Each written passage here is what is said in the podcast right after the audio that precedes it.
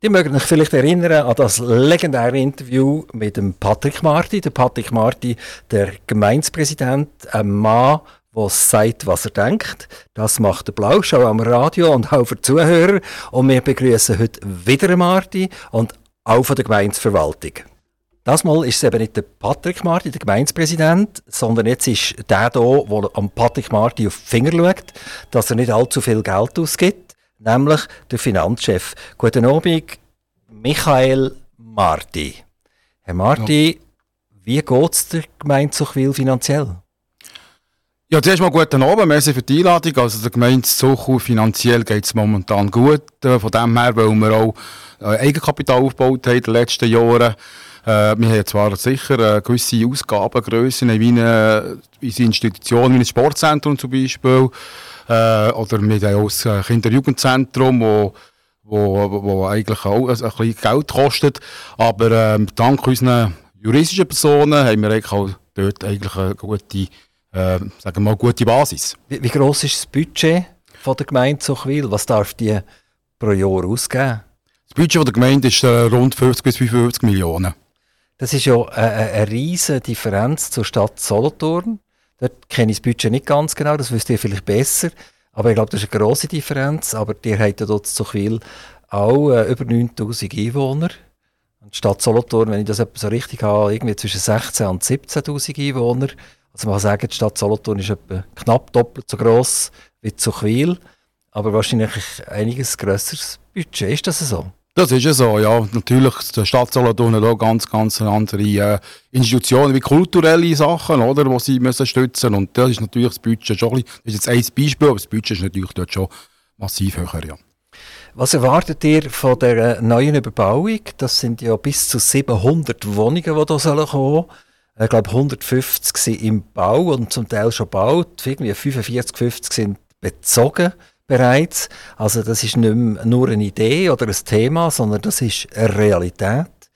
Was sind so die Erwartungen, auch äh, nicht nur organisatorischer, sondern auch finanzieller Natur? Also mir erhofft sich natürlich eigentlich schon, dass dort eigentlich so Steuersubstrat eigentlich, dass es besser Steuersubstrat geht durch, durch Zuwanderung, also die, die neuen Leute, die dort wohnen. Äh, es wird aber auch rein nur vom, vom Gebiet her eigentlich äh, ein, ein attraktives Gebiet, weil da werden ja noch Park äh, und es gibt nachher auch Anlässe wie Events. Also auch von dem her hofft man sich auch etwas im kulturellen Bereich. Ich habe vor kurzem Gemeindepräsidentin von Riedholz hier und da haben wir über die Problematik geredet, dass die Osatis Holz jetzt im ganz grossen Stil mit der Firma Halter zusammen auch entwickeln und das bedeutet Kindergärten, das bedeutet Schulen, das bedeutet für die Gemeinde massive äh, Mehrbelastung, es bedeutet Verkehr etc. Wie finanziert ihr wenn's, äh, das, wenn es dort hinten einen Kindergarten braucht, wenn es eine Schulerweiterung braucht etc.? Ja gut, äh, wie finanzieren wir das? Zuerst müssen wir anschauen, wie ist Zochu und Riedholz ist vielleicht in dem Sinne nicht äh, vergleichbar, weil äh, Riedholz natürlich fast so wie ich es ein bisschen erfahren fast doppelt könnte wachsen. In Zuchwil hat man schon gewisse Infrastruktur, die noch nicht ganz am Anschlag war. Aber auch dort müsste man nachher schauen, ob, äh, ja, also ich hoffe nicht Steuererhöhungen natürlich, dass wir irgendwie äh, durch das bessere Steuersubstrat zu, dem, zu diesen Einnahmen kommen. Und was auch bei uns äh, ist, äh, wir haben jetzt einen diversifizierten Park von juristischen Personen. Wir sind nicht nur auf einen angewiesen, wir haben dort eigentlich ein grosses Portfolio. Mit Unkt Holz hat noch clever verhandelt die haben aus der Erweiterung und den Veränderungen der Quadratmeter, die verkauft wurden, auch Geld bekommen oder werden Geld bekommen. Das sind 19 Millionen. Ähm, und das wird nachher wieder genutzt werden, um die Infrastruktur zu finanzieren. Also, das haben sie vermutlich gemacht, um wirklich äh, eine Steuererhöhung an der vorbeizukommen. Was macht so viel in diesem Bereich? Also, wir haben ja durch den ganzen Verkauf der Riverside ist ja auch Geld geflossen, vielleicht aber nicht gerade in diesem Rahmen. Es waren über 6 Millionen, gewesen, aber Zuchwil hat auch dort den anderen Weg genommen und hat auch eigentlich gesagt, die Vereine, die ihre Heimat verlieren, dass die auch eine Gegenfinanzierung, also wir haben zum Beispiel, jetzt ich bin ich Fußballclub-Präsident, wir haben jetzt auch ein neues Clubhaus bekommen diesbezüglich. Und ja, Zuch hat dort einen anderen Weg gewählt, ja. Eben, wir haben jetzt gerade gehört, äh, der Michael Marti Fußball, ein Fußballer und auch noch Präsident sogar vom FC Zuchwil und da hören wir dann äh, mehr dazu Wir haben gemerkt, er ist sattelfest in seinen Finanzen. Er ist hierher gekommen als Präsident vom Fußballclub und hat ganz schnell müssen Auskunft geben, wie das in Zukunft wird gehen mit den Finanzen von Zuchwil. Äh, wir, wir, selber sind ich froh, wir sind ja selber auch ansässig in Zuchwil. Und wenn ich mir da höre, Steuererhöhungen und so weiter, dann flattern natürlich die Ohren, oder? Also, Herr Martin, wir kommen zurück zum Beruf oder zum Sekundärberuf, das ist der FC Zuchwil. Wie geht es dem FC Zuchwil?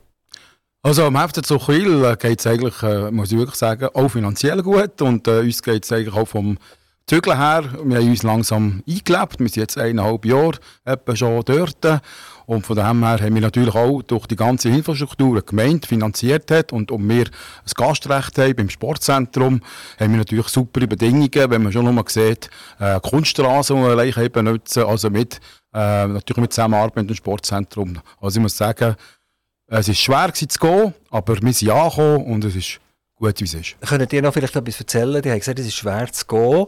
Es ist nicht für alle Hörer klar, was eigentlich damit gemeint ist. Ähm, ich könnte vielleicht da ein bisschen mehr dazu sagen. Ja, das ist halt so. In meinem Leben hat man immer ein mehr als um einen Hut an. Und dann ist es um einen Videoverkauf äh, gegangen. Also dort, wo jetzt eigentlich das Riverside prosperiert. Und dort äh, haben wir eine, vom FC sind wir echt gegen das Projekt gewesen. Wir sind auch in der Gemeinsversammlung, eine historische Gemeinsversammlung, wo wir erst mit einem Rückkommensantrag nachher eigentlich haben verloren, sozusagen. Aber äh, ich glaube, vielleicht hätte es müssen sein. Und jetzt sind wir wirklich, also nicht alle, die Alte gesessen vielleicht nicht, aber wir sind angekommen. Wie viele Mannschaften habt ihr dort? Wir haben äh, 14 Mannschaften, also es gibt im aktiven Bereich und im, äh, im Altherrenbereich, aber vor allem viele Junioren. Und das macht uns ja vor allem auch stolz im FC Zuchwil. Zuchwil ist Multikulti und wenn man schon mal bei uns schaut, in unserem Verein, bei uns sind die Junioren, es ist etwa 80 Prozent Junioren aus einem multikulturellen Hintergrund. Also das, und das läuft gut. Also wir haben auch keine Lampen und das macht uns sehr Freude. Seht ihr den Sport und speziell jetzt der Fußball, wenn ihr von Multikulti redet, auch als integrativer Faktor für Leute, die neu zuziehen? Absolut, und das ist ja Zuchwil. Also ich, ich bin ja eben auch noch arbeite auf der Gemeinde, auch noch die Einwohndienste bei mir und ich sehe, was kommt und was geht. Und wir lernen viel Zuwanderung, Abwanderung und wir in der Zuchwil, das wissen wir auch, es wird auch geschätzt von Gemeinderat, wir leben nicht nur Integration, sondern, äh, also wir, wir, wir, reden nicht immer von Integration, sondern leben es auch und, und das läuft echt gut. Ist denn das unterschiedlich, je nach Liga, wo ihr, wo ihr tätig seid? Habe mitbekommen, ihr seid bis zur dritten Liga vorgestoßen. Das sind eure Top-Cracks. Die shooten in der dritten Liga. Ist das eigentlich durchgezogen mit dem Multikulti? Egal, ob dritte Liga oder dann bei den Junioren unten? Oder? Ja, das ist eigentlich, es zeigt sich auch in unseren ersten Mannschaften, vor allem äh, auch in der zweiten Mannschaft, das zieht sich eigentlich so durch. Und äh, wie gesagt, mit der Drittliga, wir arbeiten daran, dass wir da ein bisschen weiter kommen, aber da schaffen wir auch da. Mit dieser Infrastruktur sollte man das möglich sein. Dritte Liga, das ist schon happig, nehme ich an, oder? Da muss man schon ein bisschen kämpfen um den Ball, wenn man das Goal schießen Was heisst das für die Jungs zum Trainieren? Ja, zum Trainieren, sie haben natürlich sehr Freude jetzt an unserer Infrastruktur, wie ich schon mehrmals gesagt habe. Aber wie gesagt, es ist in dieser Liga, das ist immer noch Hobby. Also, wir haben immer Hobbyfußballer sozusagen. Und von dem her trainieren die zwei bis drei Mal in der Woche, haben noch ihren ihre Meisterschaftsbetrieb. Aber äh, that's it. Also, ist nicht überschaubar. Vielleicht könnt ihr uns nachher noch ein bisschen mehr sagen, wie so ein Training aussieht, wie hart das, ist, ob dort primär Bier getrunken wird oder ob dort wirklich geschaffen wird. Herr Marti, wie läuft so ein Training ab?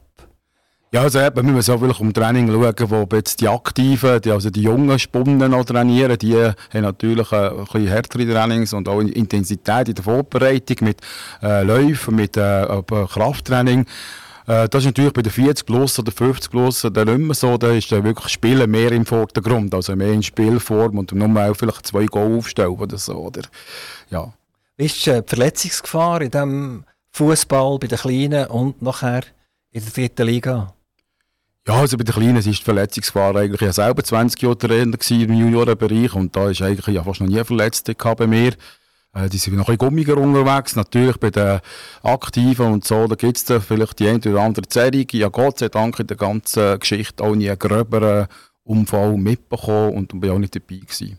Die haben als Präsident von dem Club in den letzten zwei Jahren zum Teil rigorose Massnahmen müssen durchsetzen ähm, wo, wo wahrscheinlich nicht so lustig sind. Viele, viele Fußballer, die jetzt in meinem Umfeld sind, haben gesagt, dass das unverständlich ist. Oder? Man ist auf einem Feld draussen, es sind irgendwie elf Spieler getroffen und äh, man müssen aussetzen, man hat nicht mehr dürfen spielen mit, mit zum Teil Argument, ja, es ist wegen der Garderoben etc. Wie habt ihr das erlebt und wo stehen wir heute?